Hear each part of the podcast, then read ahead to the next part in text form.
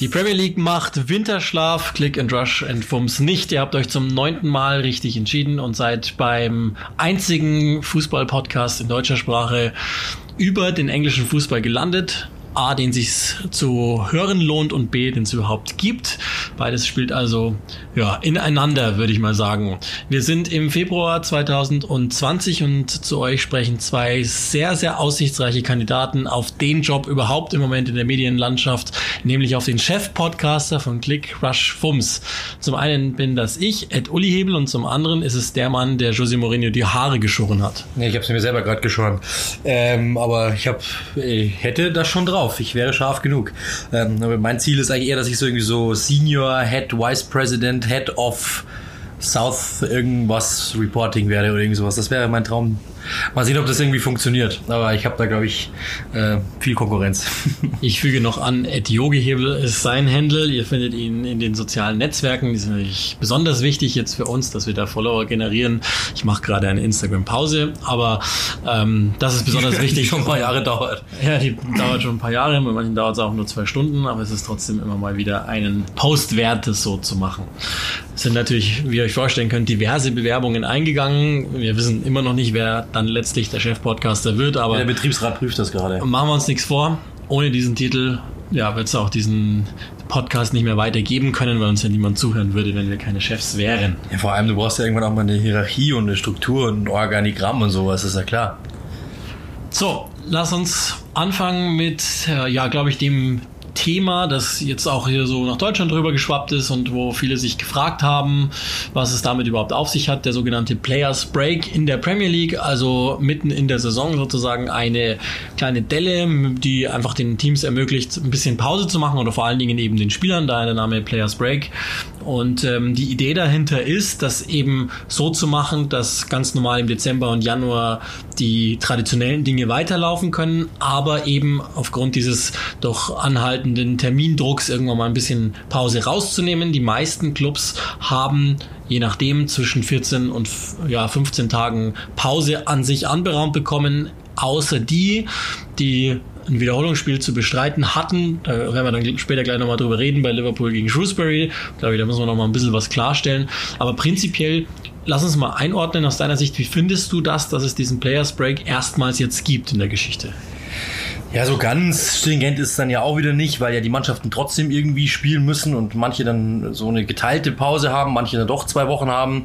Äh, Also ganz konsequent ist es ja dann auch nicht. Äh, Ich glaube, ein paar, ein paar Mannschaften haben ja dann gespielt, aber insgesamt finde ich es ähm, also ich persönlich finde es irgendwo eine gute Idee, mal so in die Richtung zu gehen, zu sagen, hey, wir müssen ein bisschen versuchen, da ähm, zu entzerren.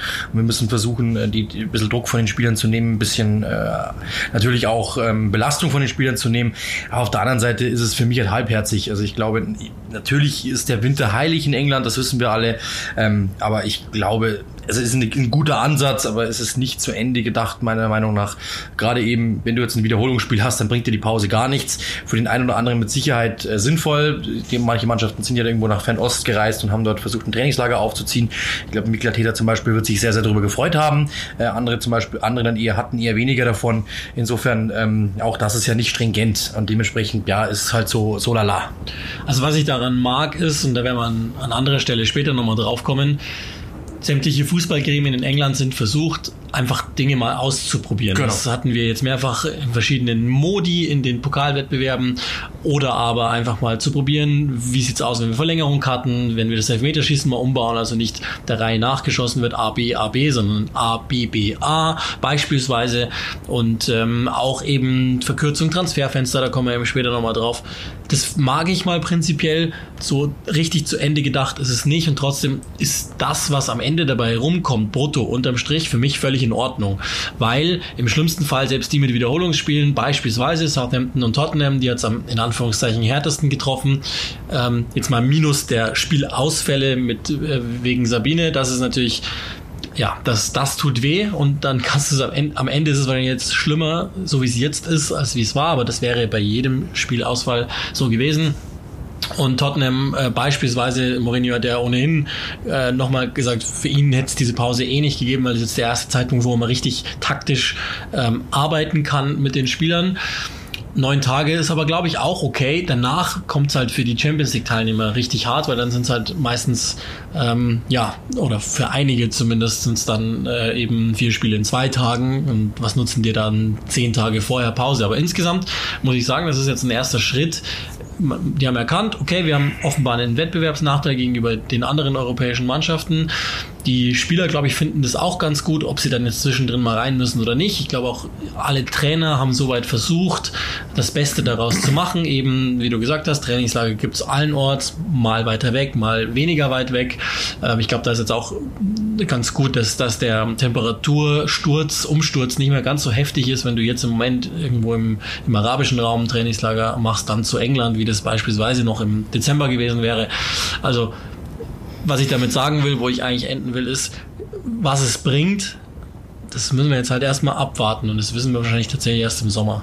Ja, die Sturm Sabine heißt in England übrigens Sturm Sierra. Äh, da war ich auch überrascht, dass die Meteorologen sich da andere Namen einfallen lassen. Aber ja, so ist das. Also diese Winterpause ist jetzt gerade im Gange und wird natürlich gerade nochmal diskutiert, eben aufgrund dieser eingeschobenen Wiederholungsspiele, wo ja Jürgen Klopp tatsächlich durchgezogen hat, was wir im letzten äh, Aufnahmezyklus besprochen hatten, nämlich dass er die ja, U23 kann man eigentlich gar nicht sagen, U21 letztlich dahin schickt die haben gewonnen sogar, sind weiter also in der nächsten Runde. Ich glaube, es gibt keinen, der sich mehr ärgert über diesen Sieg als Jürgen Klopp. Einerseits gut für die Jungen, andererseits muss er jetzt diesen Wettbewerb noch länger aushalten. Wir haben ja, und das ist ja ganz schön, unter Hashtag ClickRushFums ähm, mit euch auf Twitter darüber durchaus diskutieren können, wofür ich in erster Linie immer super dankbar bin. Aber da kamen natürlich auch wieder ein paar von der Seite reingegrätscht, wie es halt einfach so ist. Und ähm, haben dann einfach argumentiert, ähm, Dinge, die wir ja schon für uns oder wir beide waren ja auch nicht komplett der gleichen Meinung, aber ad acta gelegt haben. Also ich sage das ganz gerne nochmal. Ich verstehe alle Argumente. Ich verstehe, dass, dass in einer sogenannten Pause, wenn die Premier League gesagt hat, keine Spiele anberaumen, ähm, dass Klopp für die Mannschaft denkt, dass das monetär nichts bringt, etc. etc. Das verstehe ich alles. Und trotzdem bleibe ich immer noch bei dieser Aussage, der FA Cup ist 150 Jahre alt, Jürgen Klopp ist jetzt knapp seit fünf Jahren in Liverpool und egal was er tut, er wird nicht größer werden als der FA Cup. Ich weiß, irgendjemand, oh, hat, hatte, mir, irgendjemand hatte mir geschrieben, aber äh, Liverpool hat doch viel mehr Follower als der FA Cup. Äh, Follower, Leute, ganz ehrlich. Ja, zumal, also ich persönlich habe äh, ehrlich gesagt, ähm, wo, wo sich bei mir so ein bisschen gebissen hat, dass du sagst, äh, ich lasse Mannschaft U23 spielen. Finde ich, ist kein Problem. Wenn du sagst, das ist meine Mannschaft für das heutige Spiel, die setze ich ein, habe ich damit überhaupt kein Problem. Das kann er, hätte er auch sagen können im Champions League Viertelfinale. Wenn er es da sagt, wenn er sagt, das ist mir einfach nicht wichtig genug, seid mir bitte nicht böse, wir können nächstes, nächstes Spiel die Meisterschaft fertig äh, ähm, äh, glatt, glatt machen und haben das Hinspiel 7 zu 0 gewonnen. Warum sollen wir im Rückspiel jetzt die erste Mannschaft spielen? Da ist mir das Spiel wichtiger. Theoretisch, alles natürlich in der Theorie. Warum sollte er das nicht machen? Also ich finde damit, das ist, das ist nicht der Punkt. Womit ich ein Problem habe, ehrlich gesagt, ist, dass er selber nicht aufgetaucht ist. Ich finde, warum, also ja. wenn du, wenn du eine Führungsperson bist, ja, also ich, ich kenne das äh, bei meinem ehemaligen Schwiegerpapa, der war der eine Führungspersönlichkeit und wenn, wenn Urlaub war und es war trotzdem irgendwie eine Betriebsversammlung, die wichtig war, dann musstest du da auftauchen. Du hast einfach nicht einen Acht-Stunden-Tag wie jeder normale Arbeiter, du bist kein Angestellter, sondern du bist in dem Moment eine Führungspersönlichkeit. Und ich finde schon, dass ähm, wenn du das Team an, dahin stellst, dass du nicht sagen kannst, ich brauche jetzt mal Urlaub und lass mal mein Team da spielen und mach den U23. Das finde ich, da wird es dann irgendwo schwierig, ehrlich gesagt, weil wann, wann entscheidest du, wann du kommst, wann du nicht kommst? Ähm, und da gibt es ja auch gewisse Regeln, wo du eben sagst, hey, so und so ist es. Und da hätte ich als Verein auch gesagt, so geht es bitte nicht. Also nochmal, ich, ich habe kein Problem damit. Ähm, Alan Shearer hat das ja auch gesagt, zum Beispiel, dass es eben äh, absolut äh, lächerlich ist, dass er da nicht aufgetaucht ist. So hart würde ich es nicht sagen. Ich persönlich finde einfach, ich glaube, ich hätte, wenn ich er gewesen wäre, hätte ich mich einfach nicht getraut, ehrlich gesagt, äh, nicht aufzutauchen. Ich glaube, ich hätte es mir einfach gespart, ähm, da ein Fass aufzumachen, sondern wäre einfach hingegangen. Ist doch kein Problem. Also dann machst du mit der U23, kannst ja den, kannst ja dann äh, deinen U23-Chefcoach, der ja dann auch alles machen kann, theoretisch das Ganze managen lassen, aber du siehst als Supervisor so aus, als wäre wärst du da und das wärst du interessiert. Ähm, das, glaube ich, würde dir jetzt nicht unbedingt groß wehtun. Ich glaube, das hätte wahrscheinlich, Werner hätte noch besser ausgesehen, aber im Grunde genommen ist beides jetzt nicht schlimm und beides kein Beinbruch. Also daran jetzt festzumachen, die sind weitergekommen, selbst wenn sie ausgeschieden wären, das ist ein minimales Fitzelchen in dieser Liverpool-Saison, wenn wir in 20 Jahren draufschauen, dann wird das keiner mehr wissen, dass das mal irgendwann mal passiert ist und sonst irgendetwas. Ich hätte es, glaube ich, trotzdem einfach anders gelöst, ehrlich gesagt, weil ich glaube, ähm, damit, ja, hat er sich angreifbar gemacht, ob er jetzt unbedingt angegriffen werden müsste. Ich hätte, wenn das Thema nicht aufgekocht wäre, hätte ich es nicht getan, ehrlich gesagt. Nein, also um Himmels Willen, nochmal, es, es gibt äh, argumentativ äh, durchaus Verständnis dafür, dass er das so gemacht hat, wie er es gemacht hat. Ich bin vollkommen bei dir, der muss da auftauchen, der kriegt einen Haufen Geld dafür. Also ich mag dieses Argument überhaupt nicht zu sagen, Spieler müssen sich immer alles gefallen lassen, weil sie einen Haufen Millionen dafür bekommen. Aber als Übungsleiter Tut mir leid. Also du hast keinen, keinen stringenten Terminplan, sondern du, du bist einfach äh, von bis Manager von Liverpool. So. Und du hast natürlich recht, dass aus Liverpool wird das nicht wehtun und, und keiner der wahrscheinlich noch nicht mal der, der, der neutralen Fußballfans, es sei denn, sie halten es vielleicht mit Manchester United oder sowas, würden ähm, Liverpool einen, einen Vorwurf darüber machen, weil sie halt Verständnis dafür haben. Aber mein Vorwurf, den ich Klopp mache, weil er einfach der, der Redensführer ist dieser ganzen Geschichte, sie schaden dem FA Cup damit. Und das tun sie nachhaltig, weil jetzt kommt, glaube ich, plötzlich ein, ein Denken rein bei allen anderen Vereinen, die sagen können, ja, Moment mal, wenn nicht mal Jürgen Klopp das macht und sich sowieso vor uns stellt, was soll ich in diesem Pokalwettbewerb noch ernst nehmen? Und es ist immer noch, es ist immer noch ein Pokalwettbewerb, der dich nach Europa führt und es ist immer noch der für manche zweitwichtigste in der Regel aber drittwichtigste Wettbewerb, den du zu spielen hast als Mannschaft in England. Punkt. Und trotzdem zur richtigen Einordnung. Also ich würde jetzt nicht unbedingt, äh, wenn wir jetzt uns auf die, wenn wir das mal im Bild sehen ähm, und wir uns über eine Überschriftengröße entscheiden müssten, wie groß ist dieser Skandal in Anführungszeichen, dann würde ich maximal eine kleine Meldung rechts unten, Jürgen Klopp bleibt fern, sonst irgendetwas. Was die Medien daraus gemacht haben, geht mir wieder mal zu weit. Ich hätte an seiner Stelle es einfach anders gemacht. Ich hätte gesagt, hey, ich glaube, wir schaden da, ich glaube, das schadet uns, ich glaube, komm, und Harald hätte abgeweckt und ich sage, komm, komm, gehe ich einfach hin, kein Problem. Aber ähm, diese Hysterie, die dann auf der Insel ausgebrochen ist, das war mir dann auch ein bisschen zu viel, ehrlich gesagt. Natürlich kann man das kritisieren und kann sagen, hätte ich anders gemacht. Das ist aber ein normaler Satz. Das Problem in unserer heutigen Gesellschaft ist einfach nur, dass wenn du schon sagst, ich hätte es anders gemacht, sagen alle, um Himmels Willen, um Himmels Willen, wie kann er das sagen?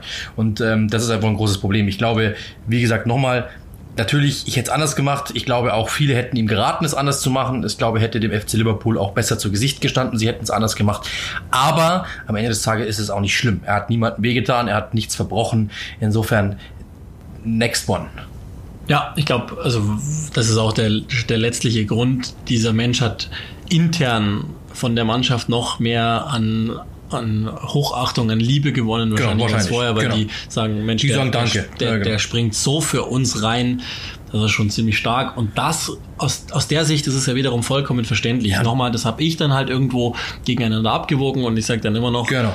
Ich glaube nach wie vor, dass ein Oxlade Chamberlain und er weiß ja auch, was passiert. gerne gespielt hätte. Und die hätten das gemacht. Und er weiß ja auch, was passiert. Also ich glaube, dass, dass das von ihm kalkuliert war. Der wusste doch, dass da bestimmt der ein oder andere Kommentar kommt. Würde einfach gesagt haben, zwei Tage das Handy aus, danach ist die Sache eh vorbei. Diskussion vorbei. Weil das natürlich Kritik kommen wird, dass sich da die eine oder andere, dass sich der eine oder andere Experte da beschwert. Das wird ein äh, englischer Kollege mal gesagt, diese englischen Experten müssen sich aufregen, sonst werden die nicht nochmal gebucht. Ähm, das ist logisch, die müssen sich da aufregen drüber und deswegen ist die Überschrift immer ganz dick.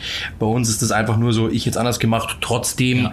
Mein Gott, soll das doch machen. Seine, seine, seine Ehrlich Sache. gesagt, in Deutschland peilt ja auch keiner, peilt das gar keiner. Um, um was es geht und was, was überhaupt dieser, dieser bröckelnde FA Cup theoretisch überhaupt ähm, mit, mit den Natürlich auch, da gibt es auch wieder verschiedene Interessen von, von den TV-Anbietern, die diesen Pokalwettbewerb ja, übertragen, logischerweise, die halt auch sagen, also ganz ehrlich, ich soll hier ein Premium-Produkt ähm, äh, äh, übertragen, Haufen Geld dafür bezahlen und dann zeigt ihr nicht mal Jürgen Klopp. Und das ist, das ist echt dann sehr konsequent gewesen von der FA oder letztlich dann Pitch International, die dafür verantwortlich sind, ähm, das Feed rauszugeben, dass die gesagt haben, nee, das bieten wir dann auch nicht in der Live-Übertragung an. Das ist dann für Shrewsbury richtig bitter gewesen, weil natürlich da Gelder flöten gegangen sind, die allerhand waren, aber äh, das finde ich konsequent, zumindest Liverpool mal so zu zeigen, äh, okay, wenn ihr glaubt, ihr braucht Ja. das nicht, dann Aber da sieht man immer das, was unser Professor immer gesagt hat, da ähm, prallen dann einfach äh, auch Interessen aufeinander. Das ist halt genau so, wie es ist. Der eine hat das Interesse zu sagen, wir haben eine Pause, die nutzen wir. Der FA Cup ist äh,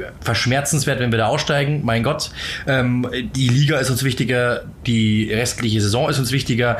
Die zwei, die zwei Wochen, in denen wir arbeiten können, Schrägstrich vielleicht mal entspannen können, sind wichtiger für den für das fortschreitende äh, für den fortschreitenden Saisonverlauf als eben dieser FA Cup. Da nutze ich lieber diese Zeit und das ist mir einfach egal. Und das wird Jürgen Klopp gewusst haben. Der wird einfach Kommentarspalten ausgeschaltet haben zwei Wochen und weiß ganz genau, dass hinter seinem Rücken alle gesagt haben, um Gottes Willen, wie kann er nur? Er wusste aber, pff, so what? Mehr ist es nicht. Ob das dann ein anderer genauso entschieden hätte, Eier zeigt es auf jeden Fall. Das muss man ganz klar sagen. Er hat einfach seine Kante gezeigt. Muss man dann aber auch verstehen, wenn dann halt wiederum die FA im Gegensatz sagt, dann zeigen wir auch Eier. Wenn du glaubst, Ja. du musst unseren FA Cup da boykottieren, in Anführungszeichen, dann zeigen wir dir, wir boykottieren dich auch. Vielleicht sogar mit der hygienischen Lenkwirkung, dass dann Shrewsbury sagt, hey, bitte beim nächsten Mal nicht mehr. Oder dass die anderen Clubs sagen, beim nächsten Mal bitte nicht mehr. Weil was ist denn, wenn da irgendwann mal Erstrundenspiel ist und dann, dann kommen wir auch nicht mehr. Dann wird da irgend, irgend sowas in die Richtung. Ja, dann kommen wir auch nicht mehr, weil wir wissen sowieso, wir scheiden aus, ist uns doch egal. Und dann äh, machen wir was anderes oder wie auch immer. Oder wir machen es am Schluss im Finale, kommt dann irgendeiner nicht in Drittligist, weil er sagt, wir haben ein wichtiges Abstiegsspiel, da müssen wir drin bleiben, wir können nicht, da kommen wir nicht mehr. Einfach halt, um den Wettbewerb irgendwo so integer zu halten, kann ich das nur nachvollziehen. Aber äh, nochmal, also äh, zusammengefasst, wenn man die Pros und Cons einfach gegeneinander abwiegt, dann war das ein, ja, wie sagt man so schön, Fliegen auf der Agenda, mehr nicht. Also es war einfach nicht, mir mir wurde da viel zu viel draus, gemacht und auch dann die, die, die Aufregung, dann auch auf der Insel, die Boulevardmedien, die da Freude dran haben, das war mir einfach zu viel. Also ich habe das einfach abgespeichert, und, aber das mache ich meistens halt und das Problem ist, die anderen machen es nicht. Ich sage halt, ah, okay, ja, hätte ich anders gemacht oder äh, verstehe ich, verstehe ich nicht. Und alle anderen sagen immer, um Gottes Willen, wie kann er nur? Und ähm, aber ich glaube, die Lehre daraus ist, auf so, auf so einer Ebene sollte man sowieso nie versuchen, Dinge zu verstehen und einzuordnen. Ich glaube schon, dass das ähm, ein, ein Thema wird, das noch etwas länger gespielt wird, nämlich dann, wenn das nächste Mal eben, wie du sagst, in Runde 1 irgendein Trainer sagt, ja, ich hätte eigentlich noch ganz gern ein bisschen Urlaub und dann kommt er nicht und dann beruft er sich darauf und dann wird es vielleicht nochmal zum Thema. Ich will auch nochmal, bevor mir irgendjemand mir schreibt, ja, aber das Spiel ist doch übertragen worden. Ja, ist richtig. Das Spiel wurde produziert, weil ähm, ich kann es ja auch nicht ganz genau en Detail sagen, aber es haben sich internationale Rechtepartner des FA Cup wohl ähm, an den FA Cup gewendet und gesagt, Leute, äh, ganz ehrlich, wir würden natürlich gerne Liverpool zeigen, wenigstens dann in der Zusammenfassung. Daher muss es ja produziert werden, weil ob du jetzt nur auf die Tore draufhältst oder das ganze Spiel auch wurscht, weißt ja nie, was dann wann, wie, wo passiert. Und ähm, ich glaube, Bean Sports war es, ähm, unsere Saudi-Freunde, die das dann auch äh, wohl live übertragen hatten oder irgendwie gab es da, was welchen Gründen auch immer, ein Leak oder eine Einigung mit, weiß ich nicht. Jedenfalls hat es das dann letztlich gegeben. Das finde ich schade. Ich hätte das tatsächlich gut gefunden, wenn sie es einfach durchgezogen hätten, einfach gesagt hätten, nee, nee, so nicht. Dann, dann muss man auch irgendwann mal einen Strich drunter machen. Also ich bin jetzt auch nicht bereit, dann irgendwie zu sagen, Jürgen Klopp ist ein unsportlicher Asi, der äh, so, wie es dann teilweise ja auch gemacht worden ist, der irgendwie den ganzen hat Cup versaut. Er hat dem damit geschadet, da bleibe ich dabei. Und ähm, das kann zum Narrativ werden, dass wir langfristig bemühen. Aber aber- wahrscheinlich war es einfach nur, ich habe der Mannschaft versprochen, sie kriegt eine Woche frei. Ja. Sie hat es nicht frei bekommen. Äh, Ich bleibe aber bei meinem Wort, ich halte mein Versprechen. Der Rest ist mir egal, weil der FA Cup ist sowieso dann einfach in, in Abwägen der Wichtigkeit. Ist mir meine Glaubwürdigkeit wichtiger von der Mannschaft zum Beispiel. Also habe ich gesagt, komm, ihr kriegt frei. Und dann bleiben wir auch dabei. Und wahrscheinlich wird er ganz gerne auch eine Runde mit dem Hund gegangen sein und dann ist die Diskussion auch vorbei. Also das ist für mich ja, diese, diese Aufregung immer, aber das ist ja sowieso über allen Orts momentan. Lass uns ein bisschen aufregen, indem wir die Jahreszeit über die Aufregung von, aufregen. von Winter nach Sommer. Die Meldung, die kam nach dem sogenannten Premier League Shareholders Meeting am Donnerstag in London ist, Jan Sommerwechsel zum FC Hasen. Nein. Aaron Winter wird, wird Trainer. Neil Summerby, oder wie hieß der damals von Sunderland? Ähm, ich kenne nur Mike Summerby von. Manchester City, der Ehrenpräsident. Ich google das mal. Ähm, jedenfalls, die letzten beiden Saisons habt ihr sicherlich alle mitbekommen, ist das äh, Sommertransferfenster jeweils einen Tag vor dem Opening Day in der Liga geschlossen worden. Das wird jetzt ab dem kommenden Sommertransferfenster wieder rückgängig gemacht und es wird ganz normal wieder nach europäischen Regeln gespielt, sprich ähm, 17 Uhr britischer Zeit am 1. September ist dann der Deadline Day und nicht mehr eben den Tag vor dem Auftaktspiel. Auch da müssen wir erstmal wieder deine Meinung abfragen. Wie fandest du es bislang und wie findest du jetzt diese Entscheidung? Ich habe das in einem Tweet ganz gut zusammengefasst. Ähm, ich glaube, oder ganz kurz zusammengefasst, nicht ganz gut. Ähm, äh, ich, das ich, tut schon gut als kommender Chef-Podcast. Sich selber gleich mal, gleich mal sozusagen. Fand ja, ich sehr gut. Habe ich gut gemacht. Ich finde das eigentlich ganz gut, wie ich das so mache. Ähm, meine Informationen. Aber du musst dann halt hinterher immer noch schieben. Ich bin aber eigentlich sehr demütig. Ja, da muss man auch sagen, ähm, meine Informationen, meine Quellen sagen. Da immer so tun, als hätte man Quellen. Das wäre auch wichtig. Also meine Quellen sagen mir. ne, ich habe äh, zum Beispiel die Pressekonferenz damals von Pep Guardiola gehört. Ähm, vor kurzem erst war das sogar.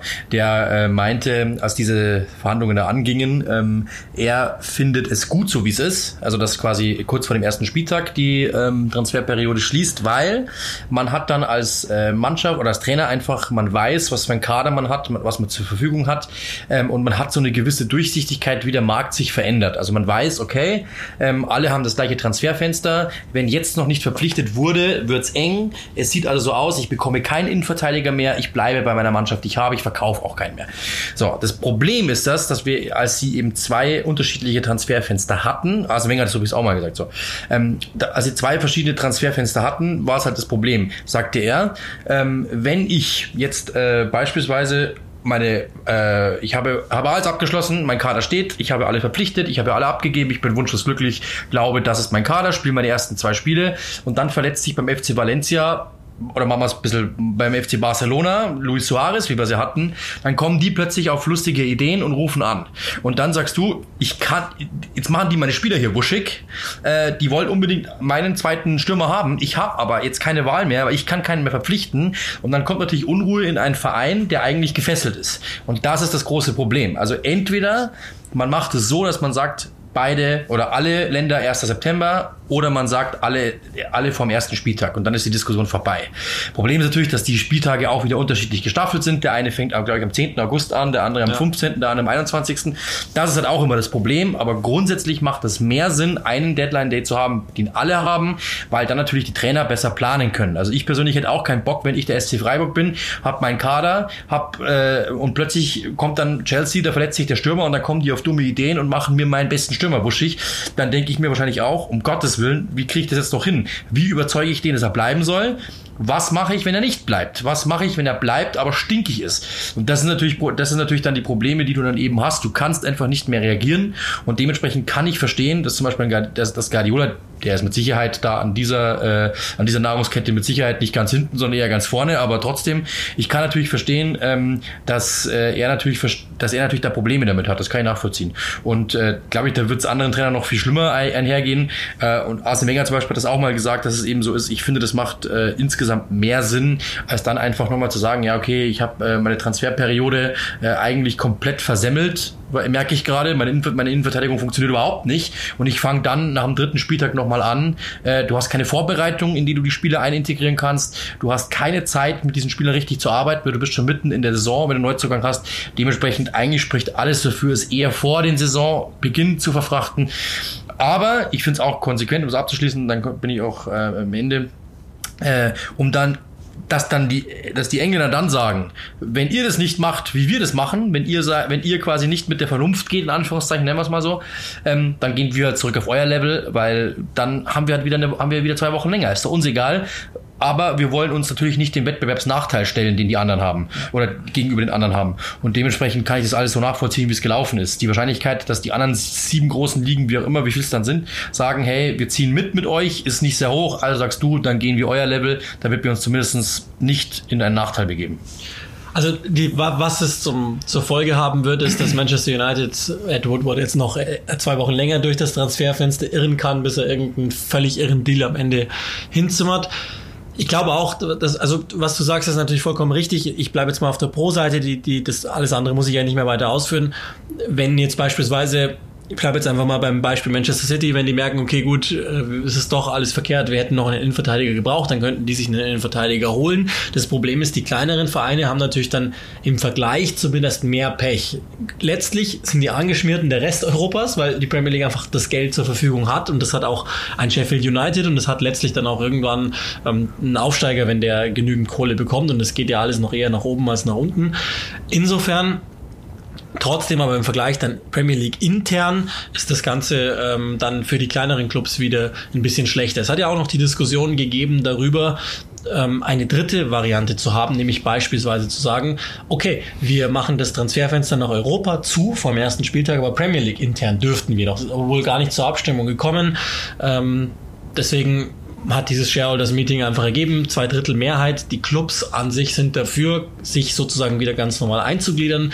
Die Schwierigkeit ist die Operationalisierung des Ganzen, weil du eben, wie du gesagt hast, die Spanier fangen eine Woche früher an, die Engländer fangen später an, die Deutschen fangen noch eine Woche später an. Irgendwann müsstest du einfach einen Stichtag setzen und es ist ja im Grunde wurscht, wann du diese Deadline setzt, weil okay, dann geht's halt zwei Wochen kürzer, dann fangen die halt schon an im Mai weiter an ihren Transfers zu basteln. Das Wichtigste ist, glaube ich, egal wie wir es drehen und wie wir es wenden, es gibt Argumente vor, also ich Genau. finde es romantischer, das vor der Saison zu Finde machen. ich auch. Das finde ich richtig cool so. Dann siehst du mal, wer hat wie gut gearbeitet und beispielsweise in Sheffield ähm, hätte, hat einfach im Sommer recht früh seine Dinge gehabt, haben natürlich im Winter nochmal nachgebessert, also verfälscht ist das auch wieder, aber die haben früh ihren Kader beisammen gehabt. Für die ist es dann fast schade, wenn, wenn zwei Wochen später City einfach nochmal in den Markt gehen kann und sagt, hier so, jetzt würfeln wir alles nochmal in den Haufen. Insofern fände ich es romantischer, wenn es vor der Saison endet. Das ist, glaube ich, für, für insbesondere uns als, als Medienschaffende auch nochmal ganz cool, so wie es ist. Andererseits. Nee, ähm, nicht. Die freuen sich doch alle drüber, dass er der Ja, die so spät ja, ja, natürlich. mehr können sie, können Weil sie, können sie Wäsche waschen. Die, die Sache ist die, egal wann, es muss einheitlich europäisch gelöst sein. Ich finde sogar Genau. zur selben Uhrzeit. Also das ist natürlich mit Zeitverschiebungen nicht immer ganz so einfach, aber innerhalb Europas ist jetzt auch nicht so, dass wir aber gerade die ähm, 18 Engländer, Stunden gerade 18 Uhr in Deutschland ist doch sehr human, das kriegen doch die Engländer auch hin. Ja, eben. Also das ist doch So muss es sein. Ich glaub, Und das ist das da haben die Engländer wieder ein Deal-Sheet, du kannst wieder, wenn du bis zu so und so viel diese, den Zettel eingereicht hast, dann kannst du noch eine Stunde oder zwei Stunden verlängern. Das ist ja dann, also ist ja sowieso nicht transparent und nicht äh, gleiche, gleiche Voraussetzungen. Ja, und da werden auch sicherlich andere Bewertungen getroffen, je nachdem, welcher Verein da welchen Genau. Deal für die Liga möglich macht. Genau. Das ist ja auch logisch. Aber das, das wäre prinzipiell wünschenswert, da unabhängig davon, ob es dann der 8. August ist oder der Genau. 1. Nove- September. Es muss halt gleich sein, Euro, europaweit gleich sein. Und das haben wir damit wieder erreicht. Und insofern tendiere ich fast dazu zu sagen, ja, das ist auch dann gar nicht so verkehrt, auch wenn ich es anders lieber haben Genau, würde. also das kann also lieber, also, also wenn ich jetzt Trainer von Sheffield bin, machen wir es wieder mal, um das dieses Beispiel zu nehmen, mache ich es lieber so, wie wir es jetzt wieder haben, als dass ich sage, ähm, zwei Wochen später kommen dann auch die Spanier und kaufen mir einen weg.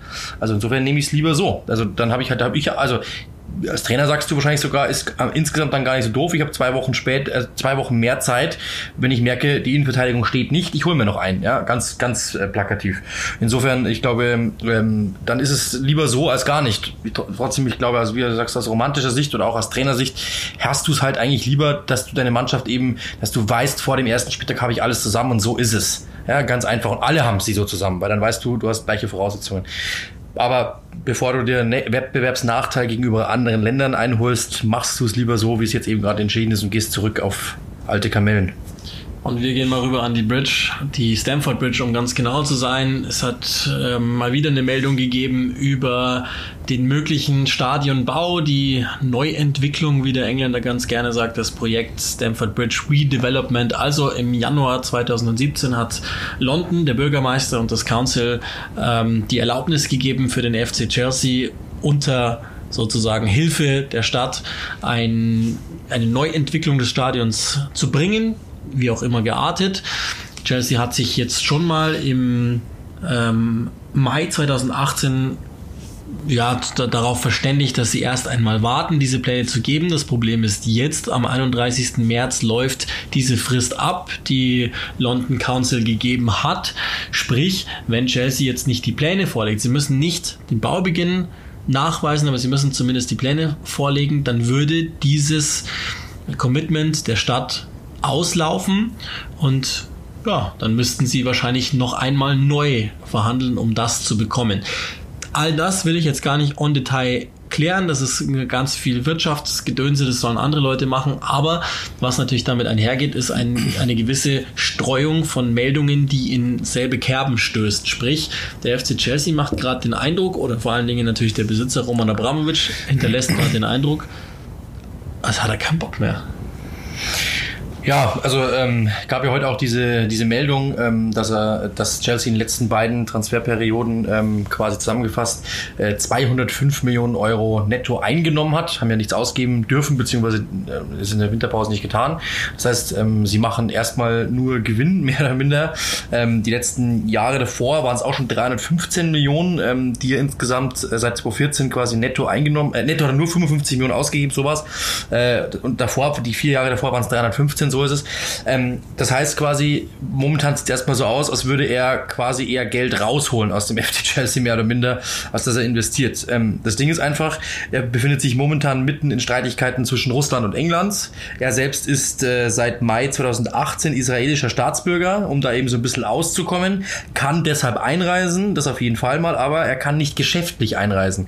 Das heißt quasi, er bleibt einfach ganz fern. Er hat, glaube ich, seit wann, ich habe es letztes Mal aufgeschrieben, in diesem Spiel, in diesem Jahr, glaube ich, noch kein einziges Premier League-Spiel gesehen. Ähm, er hat nur ein Spiel gesehen und das war in Vorbereitung bei diesem ICC Cup oder wie der heißt. Da, glaube ich, hat er ein Spiel ja. mal gesehen. Ansonsten interessiert, also interessiert er sich nicht, aber ansonsten bleibt er fern, sagen wir es mal so. Ähm, und dementsprechend hat er einfach auch den Stadionneubau ausgesetzt. Der würde eine Milliarde Pfund kosten da in London.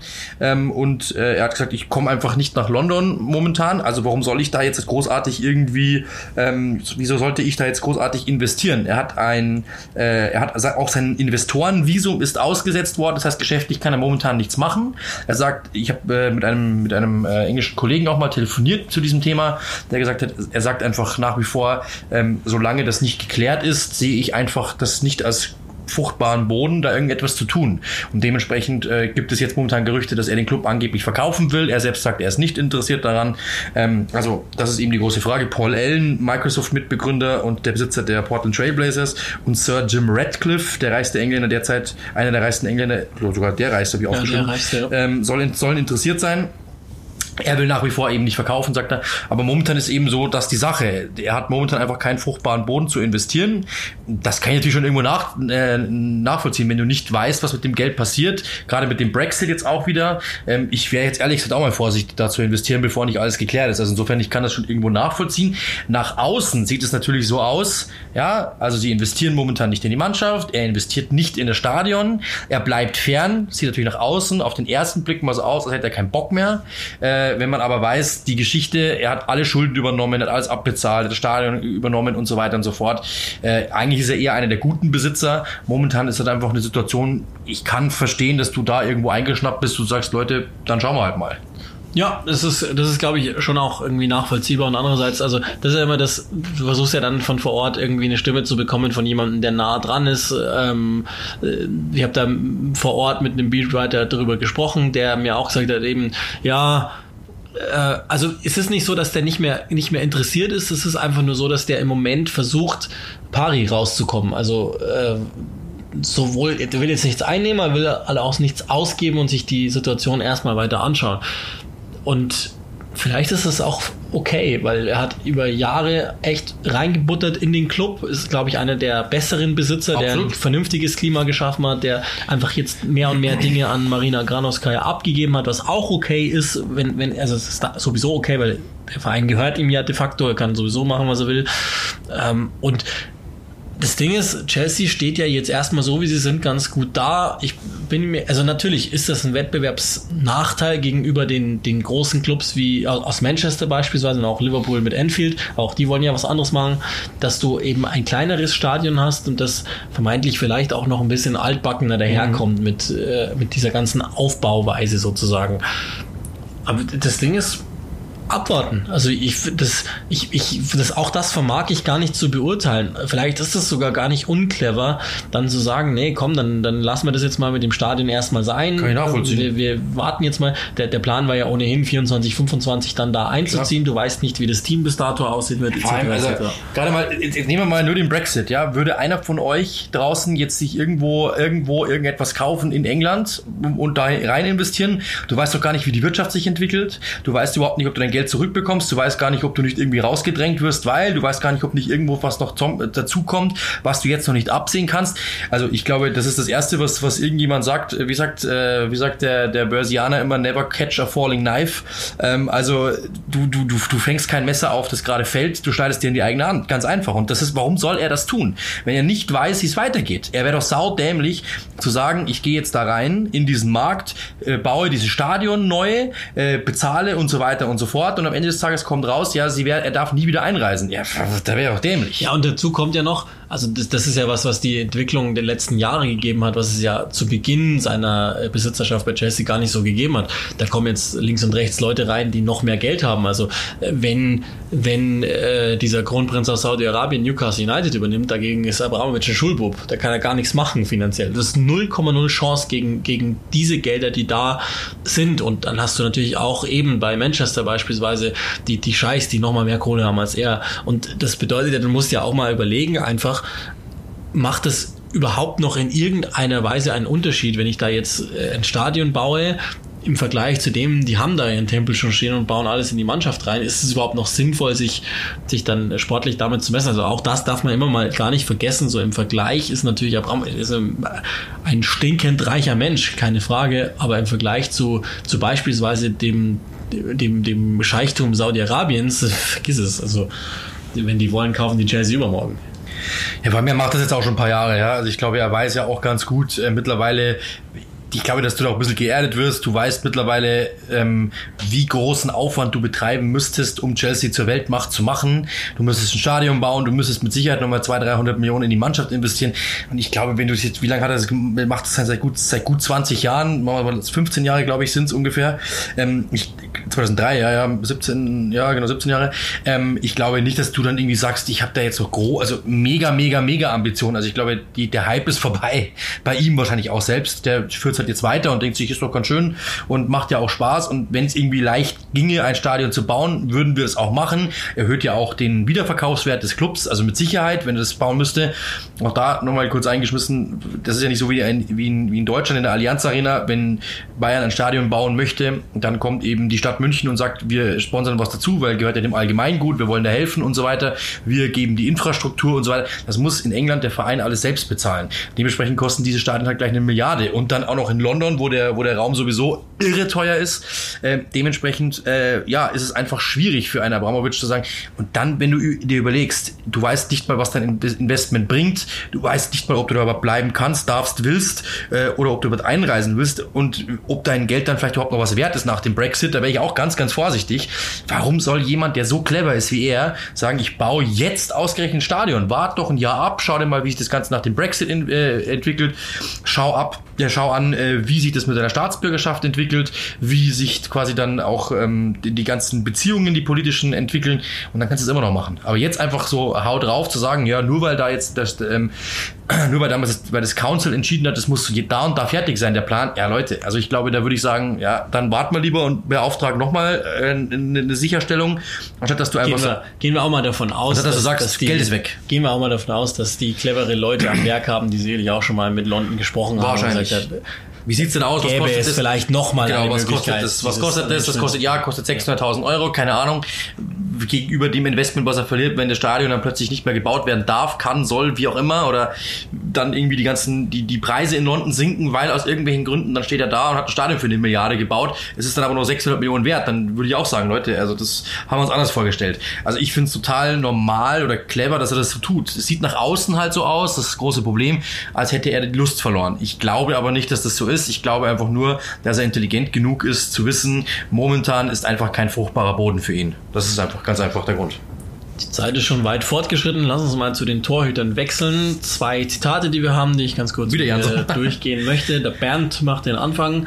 Bernd Leno hat sich nämlich geäußert. Ähm, ja, das kann man eventuell als Nachtreten werten. In jedem Fall ist es nicht ganz sauber stilistisch gesehen gegenüber dem geschiedenen Coach Una Emery. Ich möchte nicht sagen, dass es unter Emery ein Chaos war, aber es war ein bisschen verwirrend. Jeder hat andere Dinge gemacht. Wir waren einfach keine Mannschaft, weder in der Umkleide noch auf dem Platz. Und das konnte man auch sehen.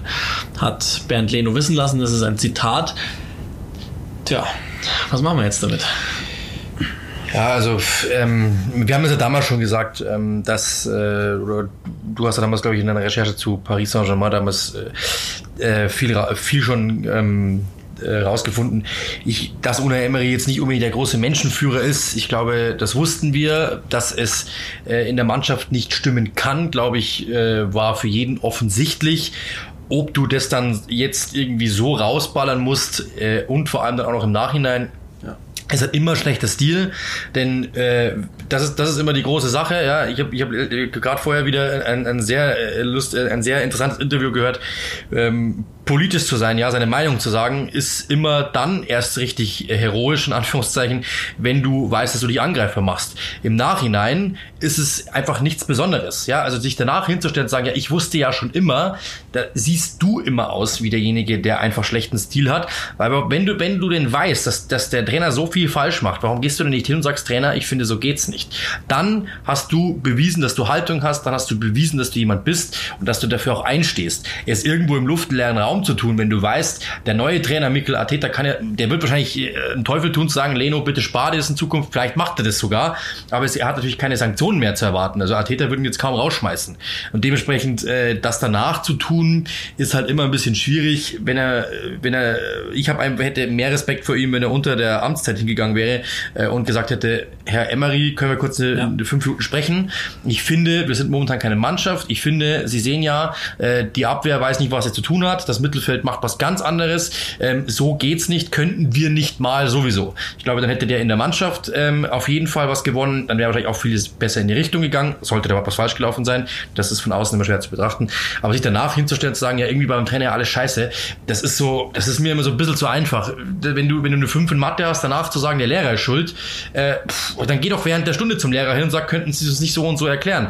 Oder könnten Sie nicht vielleicht mal? Ich glaube, dann kriegst du vor der Klasse, hast du mehr Haltung bewiesen du hast von dem Lehrer wahrscheinlich kriegst du mehr Respekt und einfach danach zu sagen, ja, an der, an der 5 ist der Lehrer schuld, äh, ich habe gar nichts gemacht, das ist halt so, immer so ein bisschen, bisschen einfach, weil da sagt natürlich jeder, mm, genau.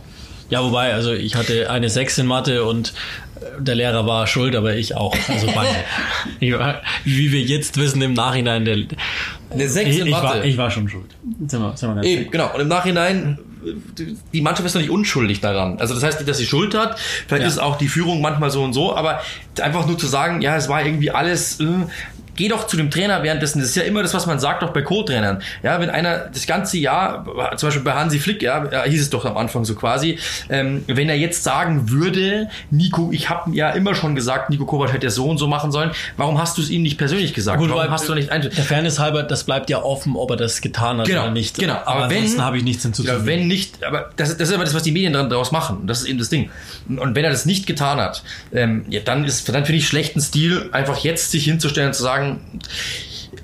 Wahrscheinlich stellen wir uns mal umgekehrt vor, ja, in einer anderen Welt, äh, die in einem parallelen Pfad, wo er sich hinstellt und sagt, ähm, ja, hat nicht funktioniert mit Una Emery, ist irgendwie schade. Ähm, trotzdem, ich wünsche ihm viel Glück auf seinem weiteren Weg. Dann hätten alle gesagt, ja gut. Und dann wäre es natürlich keine Überschrift wert gewesen, schon klar. Aber dann hätten wahrscheinlich alle gesagt, ja, das ist doch, ist doch okay. Und was du dann intern denkst, hey, der Emery hat sie nicht alle, äh, ist dann eine andere Sache. Aber ich persönlich würde jetzt einfach nicht sagen, ja, der hat alles falsch gemacht äh, und äh, keiner wusste, was, was los ist und so. Ähm, kann ja sein, aber muss ich das in den Medien ausbreiten? Ich glaube, da hat er sich selber jetzt auch nicht großartig geholfen muss ich gar nichts mehr dazu sagen lassen, zu, zu, von der deutschen Nummer 1 dieses Podcast-Herzens zur wahren englischen Nummer 1 gehen. Jordan Pickford nämlich hat sich mal gegen Kritiker gewehrt und hat ge wortwörtlich gesagt, ich bin echt angepisst von dieser ganzen Kritik. Sowohl sei es von den, von den äh, Spielern teilweise, ehemaligen Spielern, von den Experten, von der Presse. Hintergrund war, dass Gary Neville mal wohl auf Sendung gelacht hat bei einem Fehler von ihm und hat nochmal gesagt, also es ist normal, seiner Meinung nach, sie schimpfen würde ich, wenn du mit England spielst, sie klopfen dir aber auf die Schulter bei deinem Verein. Und er hat dann nochmal nachgelegt und gesagt, gutes Beispiel, schaut euch mal bei Joe Hart das Ganze an, als der die Nummer 1 Englands war. Der hat jede Woche was abbekommen. Prinzipiell ist da natürlich schon was dran. Mhm. Ja, äh, also ich, ich spiele jetzt einfach mal den Medienwissenschaftler, der, ich, der ich ja so großartig bin, wie ich schon bewiesen habe. Ähm, ich glaube, das beste Beispiel, wenn wir es mal parallel nehmen, ist Manuel Neuer. Äh, Manuel Neuer, glaube ich, ist für jeden Redakteur der Albtraum, weil er Nationalmannschaft spielt, äh, sich verbal keine Fauxpas erlaubt, in bei Bayern spielt und sich auch keine Fehler erlaubt sportlich. Dementsprechend kannst du über den keine Überschriften schreiben. Du kannst nicht schreiben, neuer Patz, du kannst nicht schreiben, neuer ist, äh, hat, hat verbalen Ausrutscher, neuer kritisiert Trainer. Der ist einfach am Ende des Tages glatt und macht eigentlich alles perfekt. Ja? Er lässt sich nichts zu Schulden kommen. Und äh, das ist natürlich das, was, was der Albtraum ist. Das heißt, am Ende des Tages in England ist natürlich jetzt Dean Henderson plötzlich der große Held. Alle sagen, ja, super. Warum? Weil sie ihn nach oben schreiben können. Wenn er oben ist, dann ist natürlich, was hast du denn noch von ihm? Dann kannst du sagen, ja, er ist jetzt oben, das kannst die die Welle kannst du eine Woche reiten oder zwei oder einen Monat und danach ist er ist es gegeben, er ist die Nummer eins und das war's. Und dann ist der einzige, ist meistens halt, ja, wie sagt die Bildzeitung immer, wenn du mit uns nach oben fährst, fährst du auch wieder mit uns nach unten. Und dann fangen die halt an, dich abzusägen, in Anführungszeichen, oder Fehler zu suchen, damit sie halt eben was schreiben können, was irgendwo natürlich äh, polarisiert. Und das, glaube ich, ist bei Jordan Pickford jetzt der Fall. Der ist seit mehreren Jahren die Nummer eins in der Nationalmannschaft. Große Fehler habe ich jetzt nicht gesehen in der Nationalmannschaft. Ähm, in der Nationalmannschaft nicht. Genau, äh, in, in, in, in, äh, bei äh, Everton immer mal wieder, ja, ist richtig. Aber natürlich fängt es jetzt an, anstatt dass du sagst, er hat in der Saison drei Fehler gemacht. Wie viele Spiele hat er jetzt am Stück gespielt? Ich glaube, es sind 90, seitdem er gekommen ist in der Premier League oder so. Ich glaube eigentlich jedes. Ja, jedes, er hat jedes ja. einzelne Spiel gemacht, seitdem er bei Everton unterkam. Das müsste zu um die 90 sein. Oder, ähm, oder mehr sogar, glaube ich. Äh, ja, so und so viele Spiele hat er gemacht. Äh, seither hat so und so viele Fehler gemacht. Das ist eine absolute normale Quote, dass man auch mal einen Fehler macht, wie auch immer. Äh, das lassen wir einfach so durchgehen, ist ja Englands Nummer eins. Nee, stattdessen fängt man natürlich jetzt an abzusägen. Und bei Henderson ist natürlich eine ganz andere Situation. Herausfordererposition, wenn der mal einen Fehler macht, heißt, er ist ja noch jung, gar kein Problem. Die Mechanismen sind da halt immer dieselben. Also ich glaube einfach, dass wenn du äh, die Nummer eins bist, dann hast du es halt immer schwieriger, dich zu verteidigen und nicht äh, und, und dich davon zu befreien, dass die versuchen an deinem Bein zu hacken, äh, ist halt immer schwieriger. Gerade in England natürlich, also ich glaube nicht, dass der Guardian ihn da jetzt anpinkelt, sondern es werden natürlich andere Medien sein. Äh, und ja, dann ist natürlich, er macht sie natürlich manchmal auch angreifbar. Ich glaube, ihr habt es mir gesehen, hat irgendwo auf einer Dartveranstaltung ein Bier geäxt oder sowas ja, in die Richtung. Er ist auch generell teilweise, zu temperamentvoll. Genau, teilweise, genau, dann teilweise sehr unkonzentriert, so. ja. teilweise natürlich dann auch das Problem, dass er auch mit Übergewicht teilweise mal in die Saison ging. Letztes, letzte Spielzeit war das. Also er ist natürlich da manchmal auch nicht clever. Dementsprechend ist der, passt der Vergleich mit Neuer nicht, weil Neuer ja wirklich alles dafür tut, um einfach über jeden Zweifel haben zu sein. Das schafft er nicht. Trotzdem ist der Mechanismus natürlich da zu sagen, er ist die Nummer eins, wir hätten ganz gern was anderes, weil dann haben wir mehr Schlagzeilen, ganz einfach. Das, ja. glaube ich, ist so kurz zusammengefasst. Ja, also das Ding ist schon, ich, mit seiner Saison bin ich jetzt nicht einverstanden. Das ist keine ja, gute gesagt, Saison, genau, ja, genau. Absolut. Die letzte war es auch nicht. Der hat äh, dieses dieses äh, Merseyside Derby, das, das geht auf sein Trainer, Konto. Wenn du Trainer bist, sagst du jetzt schon, ich nehme ihn raus und bringe nee, Henderson? Genau. Nee, genau, genau darauf will das ich ist die Frage. Also, das Ding ist, äh, Okay, also der ist jetzt seit 2017 die Nummer 1. Der ist dann 2018 bei der WM ebenfalls die Nummer 1 gewesen. Ist hochgejubelt worden für zwei, drei gute Paraden. Der ist nicht so gut, wie er gemacht worden ist. Der ist trotzdem noch relativ jung. Der hat halt quasi während der WM gelernt, die Nummer 1 Englands zu sein. Der spielt auch in Anführungszeichen, ohne das jetzt böse zu meinen, nur bei Everton, nicht bei einem der Big Six Clubs. Der hat auch jetzt nicht die Statur, die ich mir denken will. Kurzum, das ist ein überdurchschnittlicher Torhüter, mehr ist es nicht. Das ist aber auch Dean Henderson. Im Moment nicht. Mag sein, dass er da vielleicht noch hinkommt, aber auch der spielt jetzt erstmal nur bei Sheffield. Mal gucken, ja. was da mit Manchester United geht es ist schön, wenn sich da ein Zweikampf entwickelt. Konkurrenz tut immer gut, belebt das Geschäft. Aber was Pickford jetzt natürlich gerade macht, ist einfach Profilgewinn. Da, da, das schadet ihm auch, glaube ich, gar nicht, weil Southgate ist natürlich schon jemand, dem zuzutrauen ist, dass der irgendwann einfach in einem Anfall von Selbstbeweihräucherung genau. sagt, oh, jetzt bringe ich den Henderson vor der genau, Europameisterschaft. Aber wenn du jetzt abwägst und sagst, ähm, wer ist und so weiter, rechtfertigt es schon, dass du Pickford rausnimmst, um Henderson zu bringen, zum Beispiel, nein, nein, oder um Pope Henderson zu bringen. hat diese Fehler auch Pope. und wahrscheinlich zahlenmäßig gleich und Pope genau. würde ich sowieso nicht mit, genau. mit rein, der ist einfach eine Klasse schwächer. Das genau. Ding ist natürlich schon, insgesamt ist das, also ja, du könntest jetzt der Reihe nach runterzählen. Paul Robinson damals vor der WM 26 hieß es, jetzt haben sie endlich einen Torhüter drin. Du kannst äh, das gleiche über David James erzählen oder über, weiß ich nicht, Nigel Martin oder wen sie alle hatten im Tor. Joe Hart ist wirklich, ist wirklich offenbar psychisch daran zerbrochen, die Nummer eins Englands zu sein. Also vielleicht sollten sich die Medien, aber das sollten genau. sie prinzipiell immer genau. mal hinterfragen, was sie da, was sie da so anstellen mit den, mit den Protagonisten. In dem Fall hat England einfach keine guten Torhüter, das ist kein Running Gag, deswegen ist er auch noch nicht gefallen in den bisherigen ähm, ja, achteinhalb Episoden. Das, Aber wobei, jetzt mal ganz ehrlich, also so gut wie momentan waren sie schon lange nicht mehr. Nee, das ist Mit wahr, Henderson, aber Pickford, ist insgesamt schon ist natürlich trotzdem so, ich, also ohne dass ich jetzt ein Torwart-Experte bin, aber so Torwart-technisch Ja, ja, ist die ja. Ausbildung jetzt nicht. Ganz ehrlich, seit Jens Lehmann, das ist nicht so lange her, gibt es Torwarttrainer in englischen Vereinen.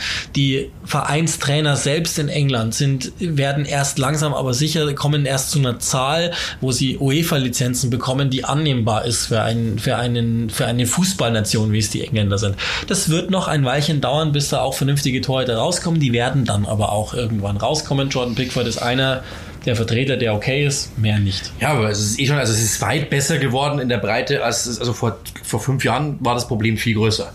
Ja, das Also das heißt, es ist eh schon besser geworden und ich glaube, da kommen auch ein paar nach, die ganz interessant sind. Also insgesamt, äh, es wird besser. Ja klar, natürlich. Also Hen- Henderson und Pickford zu haben, ist schon gehobene Klasse. Ich glaube, andere Länder wären froh. Gibt es natürlich auch ein paar, die, die haben bessere Torhüter, ist klar. Aber es ist jetzt schon über gehobene Durchschnitt, würde ich sagen, oder üb, äh, überdurchschnittlich.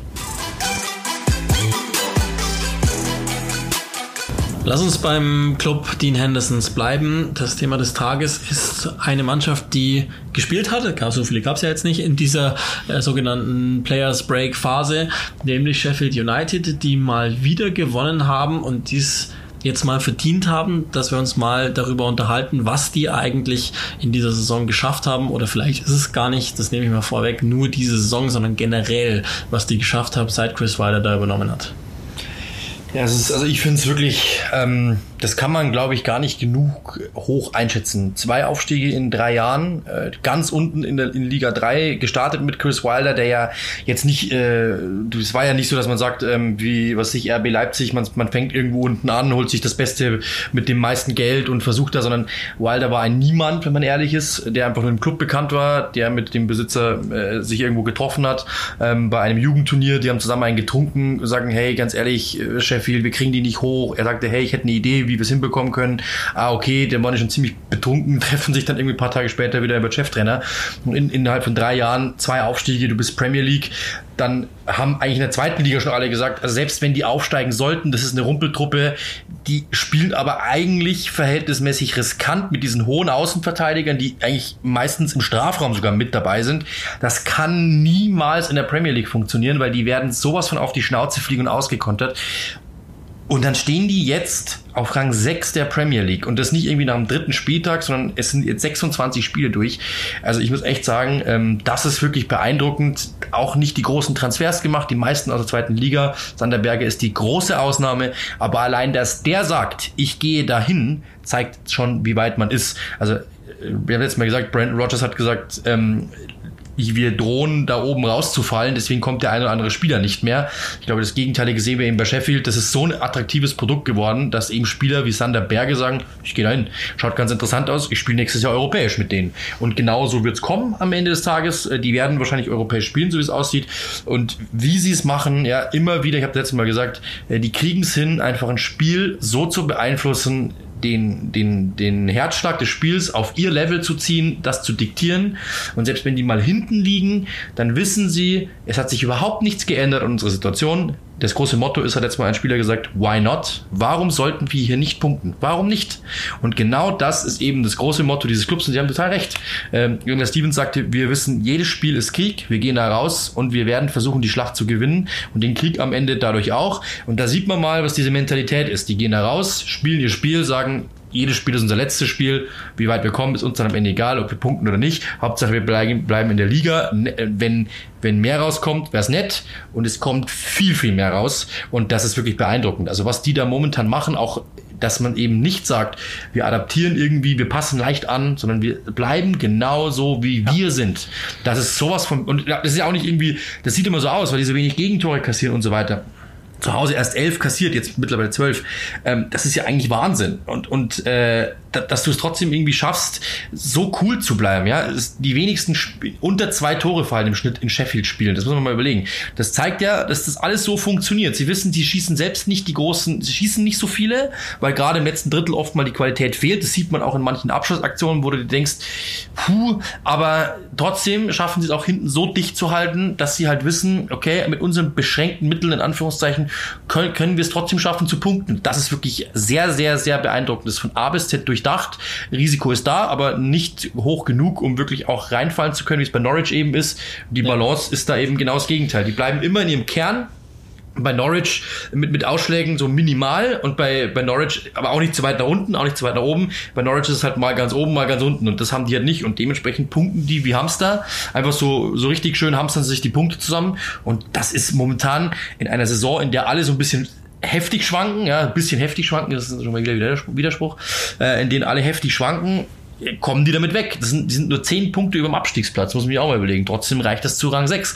Also diese Mannschaft ist Ja, wirklich gut. Und ich hätte auch zu keiner Zeit, also das hat man, glaube ich, nach den ersten zwei, drei Wochen schon gemerkt. Man muss nicht Angst haben, dass die absteigen, weil die Energie Genau. in der Mannschaft so gut ist. Und, und das ist genau der Punkt. Du hast schon gesagt, die, die bleiben halt bei sich. Und das tun sie halt jetzt seit Jahren. Also Genau. Chris Wilder hat in der League One übernommen. Das ging dann in die zweite Liga hoch. Da haben sie dann auch schon eine riesen Hinrunde nach dem Aufstieg gespielt. Danach in der Rückrunde sind sie minimal nach unten äh, durchgereicht worden. Das haben sie dann aber peu à peu immer wieder gemacht. Und das ist das Schöne dran, dass es halt dieser Overall-Plan, den er hat, der im Übrigen auch nicht mit dieser, mit dieser Dreierkette, also das ist ja schon mal per se bemerkenswert für einen Aufsteiger. Jetzt haben alle drei Aufsteiger diese Saison eine, eine Herangehensweise ans Spiel, die eigentlich eher proaktiv ist. Und das macht es noch mal stärker, weil Sheffield, bei denen klappt's mit, den, mit dem schwächeren Einzelpersonal im Vergleich zu Norwich und Aston Ja, Villa. weil die Idee einfach so groß ist, ja. Genau, und weil, weil, weil diese Idee da seit Jahren drüber gestülpt ist und jeder weiß, was er zu tun hat und jeder glaubt daran. Das ist das Plädoyer dafür an die Leedses, an die Nottinghams, die da unten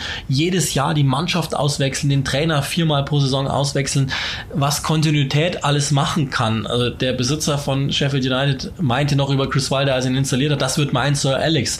Und vielleicht hat er recht. Und da will ich auch nochmal, also die Mannschaft von, von Sheffield United, das ist, wie du es schon gesagt hast, individuell, naja, geht schon so. Aber zusammen, Aber zusammen sind die Wahnsinn und all das, was du sagst, klingt Du so, als wäre es eine nichts dazwischen. langweilige Truppe. Ja, genau, das ist ist nicht so. Das, nicht. das kann man sich sehr gut Ja. anschauen, weil, weil unheimlich viel Aktivität und, und Leidenschaft in der ganzen Geschichte drin ist und einer, der äh, selbstverständlich jetzt langsam aber sicher äh, die, das Lob dafür bekommt, ist Chris Wilder. Es gab Trainer, die nach dem Aufstieg überzeugt haben. Sean Dyche, äh, Brandon Rogers bei Swansea, Wahnsinn.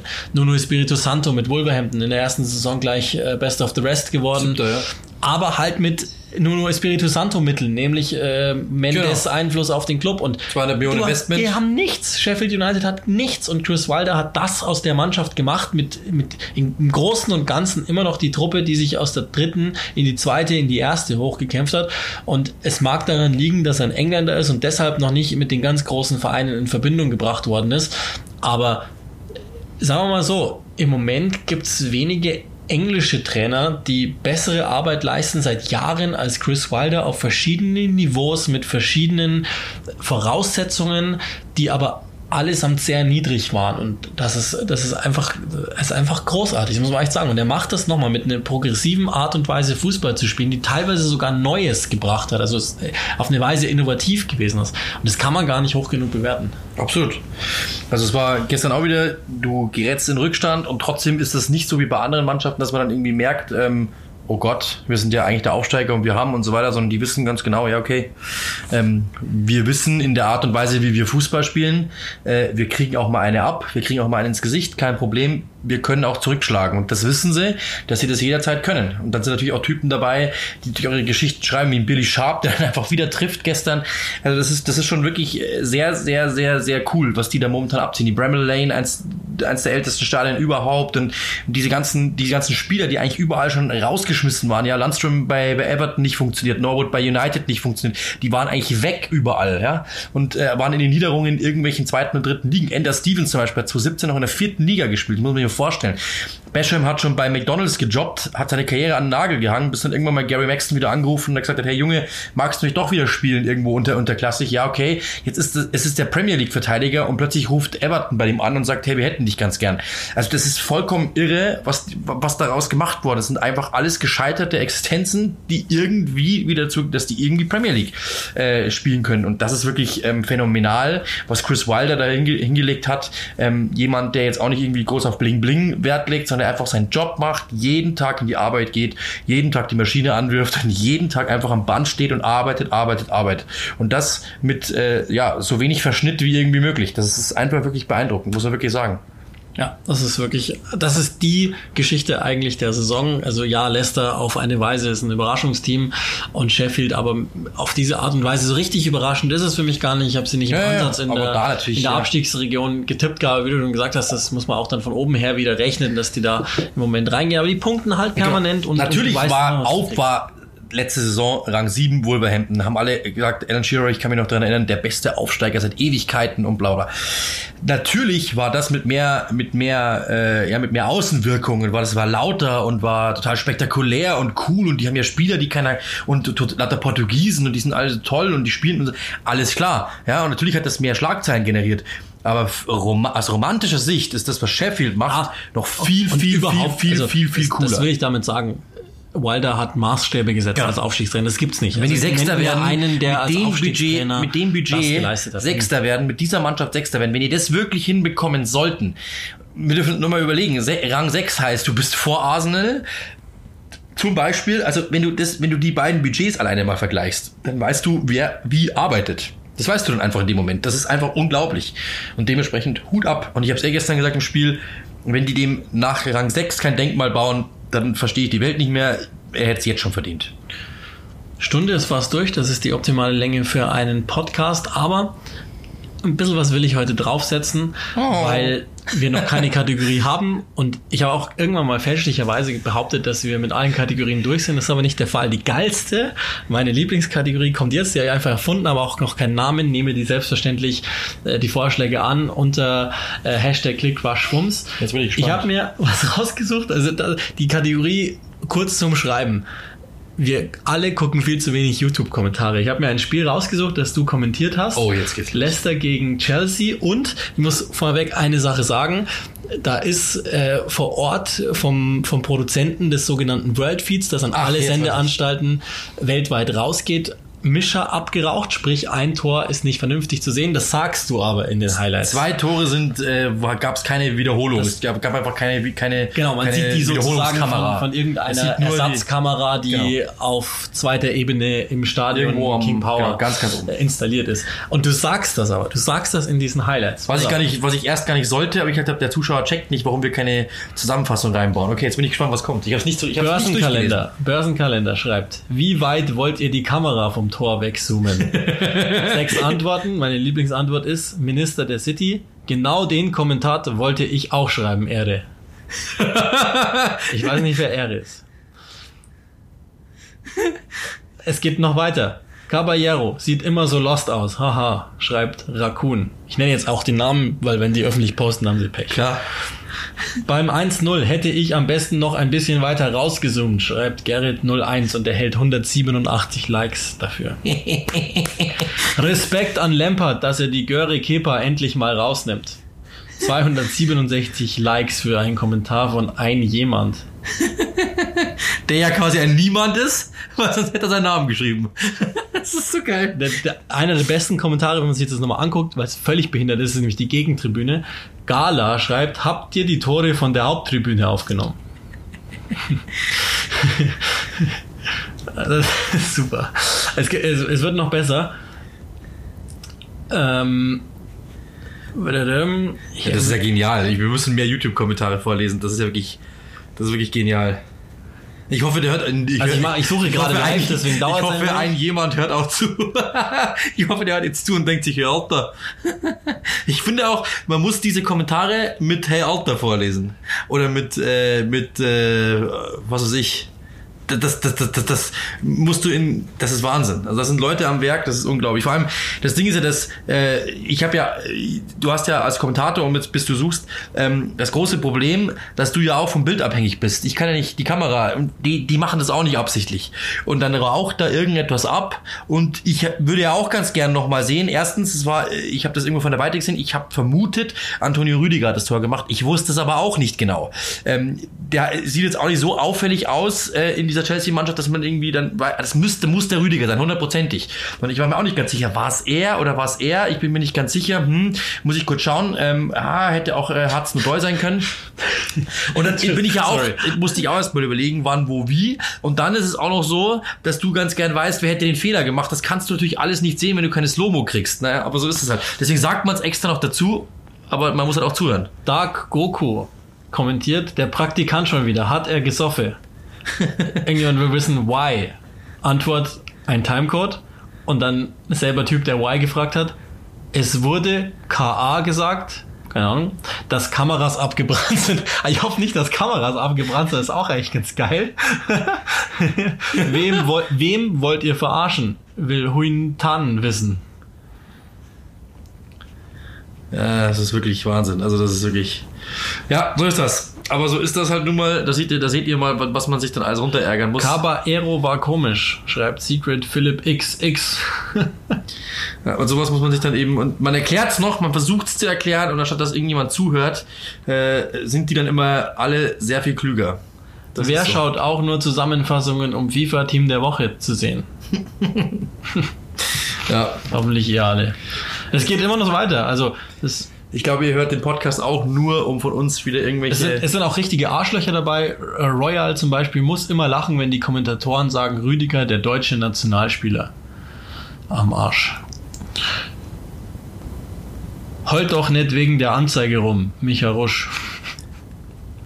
Und so weiter und so weiter. Ja, das sind. Äh, YouTube ist wirklich ah ja, will ich auch nicht. elitär. Mount und Tielemans waren zu heftig. Nor aus Saba. Ja gut, das ist ja noch normal. Was für eine beschissene Zusammenfassung, Leo. Ja, danke. Ich gebe mir Mühe. Die Zusammenfassung ist totaler Schrott. No Name 06. Ja. 42, Rüder, der Urdeutsche. Rüder? Sekunde 50 ist die Anzeige voll falsch. Finn Reinhardt. Ja, das ist auch wieder richtig. Das ist auch was, was viele Leute nicht verstehen. Man hat dann irgendwo noch eine Zeitlupe auf, äh, irgendwo aufgetrieben. Die war halt irgendwo von einer anderen Kamera noch übrig. Und die haben wir dann hinten noch dran geschnitten, um eine zu haben. Die wurde aber erst in der 70. Minute nachgereicht. Und da steht natürlich oben 70. Minute. Ja, das stimmt. Aber man kann es dann erst dann zeigen, wenn es halt ist. Und dann schneidet man es halt da rein. Aber auch das wird oft nicht verstanden. Aber ich glaube, wir beenden das jetzt hier, sonst wird es Ich, ich habe noch ein paar. Jemand schreibt, ist nicht der teuerste Torhüter der Welt. Ein anderer antwortet, doch. der Trainer Kepper gönnt sich eine Pause mit Doppel-P. Auch stark. Ja. Also es gibt, es gibt, das ist, muss, muss man öfter Best, mal machen, wollte ich. Das also ist super. Das, das, Ding ist, am Anfang ist es lustig und dann wird man irgendwie betroffen, weil. weil ich lese das gar nicht mehr durch. Weil das Ding ist ja das, ähm, ihr unter oder manchmal wird bei YouTube unterstellt, man macht einen Fehler oder man hat etwas falsch gemacht. Das Problem ist, derjenige hat dann meistens hat derjenige nicht recht und dann hat er eigentlich einen Fehler gemacht und normalerweise müsste man zurückschreiben, Junge, du hast einen Fehler gemacht, aber ich lese das mittlerweile gar nicht mehr durch. Das ist wirklich äh, sinnfrei. Ah, ich kann auch sagen, um es positiv zu beenden, bei der Zusammenfassung von Sheffield äh, hat jemand drunter geschrieben, wer ist der Kommentator, der ist mir ein paar Mal positiv aufgefallen, also sinngemäß. Oha. Dann hat ihn jemand mit mir verwechselt und hat es jemand äh, wieder berichtigt. Also es gibt auch, auch in diesem kompletten Irrsinn, gibt es auch manchmal halbwegs sinnvolle Kommentare. Ja. Und in dem Fall, äh, ja. Ich bin gespannt, was ihr jetzt hier drunter schreibt. Schreibt uns drunter, schreibt uns per E-Mail clickrushfums at gmail.com. Ja, wir brauchen auch einen Namen für diese geile Kategorie, die ich auf jeden Fall zum wiederkehrenden Element machen möchte, weil es einfach super lustig ist. YouTube, you not tube, keine Ahnung. Ich weiß es nicht. WeTube, irgendwas.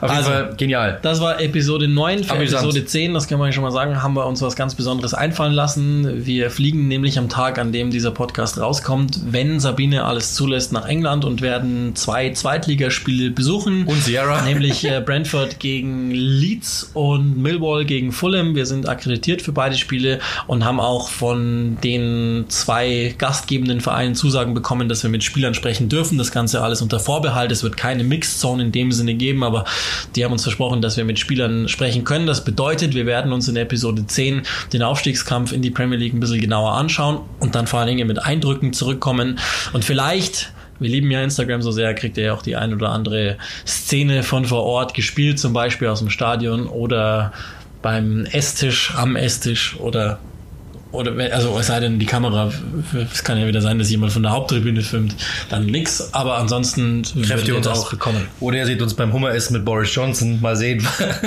was wir so vorhaben. Also das ist der Plan für Episode Nummer 10, das war die 9. Schön, dass ihr mit dabei wart. Bye bye und habt eine schöne Woche.